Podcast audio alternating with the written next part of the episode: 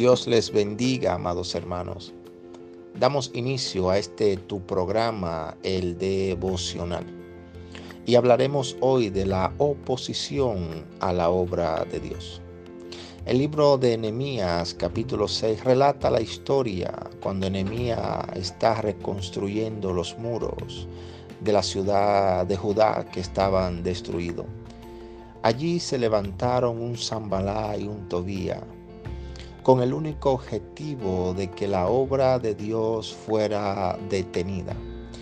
Debemos entender, amado hermano, que cuando Dios nos encomienda una obra, el infierno también se va a levantar para detener la obra que Dios nos ha encomendado.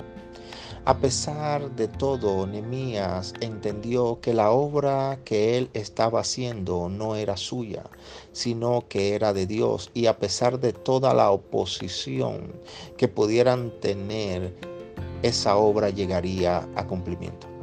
Lo mismo puede acontecer aún en nuestras casas. Dios no ha dado promesa de que nuestros hijos o nuestros familiares serán salvos, pero el enemigo trata de hacernos creer lo contrario trayendo siempre cosas negativas para que nuestros ojos vean lo contrario a la promesa que Dios nos ha dado. Pero nosotros debemos agarrarnos fervientemente de la promesa que Dios nos ha dado y creer que nuestros hijos y nuestros familiares serán salvos, que son una obra en construcción y Dios ha determinado que esa obra se termine en el tiempo perfecto de Él. También debemos entender, amado hermano, que para estos últimos tiempos debemos activar el discernimiento espiritual. El discernimiento espiritual solamente se ve reflejado a través de la palabra de Dios. Dice ese capítulo 6 del libro de Nehemías que profetas le profetizaron a Nehemías diciéndole que hiciera algo en contra de la palabra de Dios. Pero Nehemías entendió que lo que manda en su vida no es la boca del profeta, sino la palabra de Dios.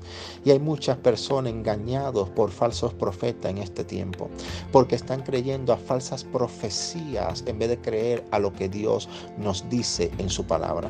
Cada quien es responsable, amado hermano, de la comunión que tenga personal con el Padre Celestial.